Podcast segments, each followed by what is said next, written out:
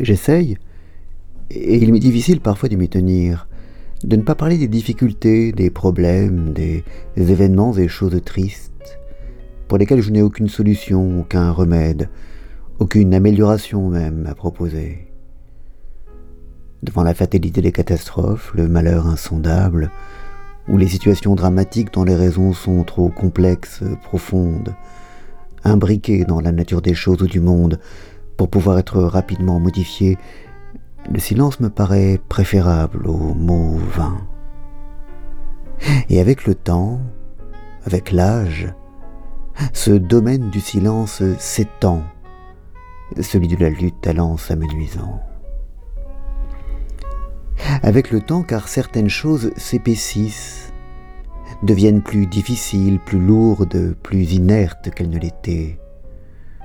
Se posait-on la question des EHPAD quand la mort ordinairement devançait la dépendance? S'interrogeait-on sur les progrès de l'industrie quand le monde était jeune et peu peuplé? Mais l'âge joue aussi son rôle. Il faut, me semble-t-il, pour oser trancher le nœud gordien, être soit un jeune Alexandre qui croit qu'il aura une longue vie pour réparer les pots cassés, soit un vieux Louis XV pensant qu'après lui le déluge.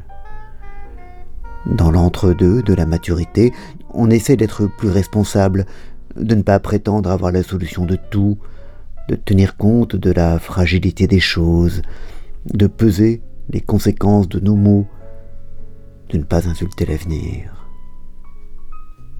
Et puis l'expérience apprend que bien souvent, en voulant très légitimement améliorer une chose, on déplace des équilibres délicats, ce qui oblige soit à renoncer, soit à se lancer dans des réformes bien plus vastes que celles auxquelles on avait d'abord songé.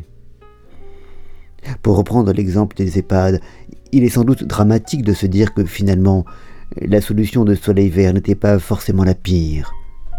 Mais ce constat une fois posé, que faire qui soit utile?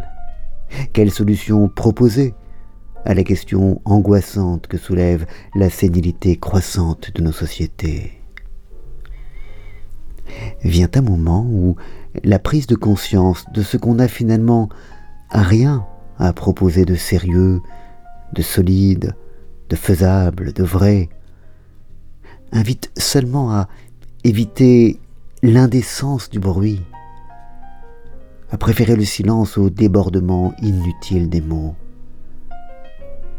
vient un moment où, face à certaines situations inextricables, on comprend que les paroles scandalisées ne servent à rien, sinon à se donner bonne conscience, à se payer de mots, et que mieux vaut se taire et, dans le silence, réfléchir aux révolutions à mener.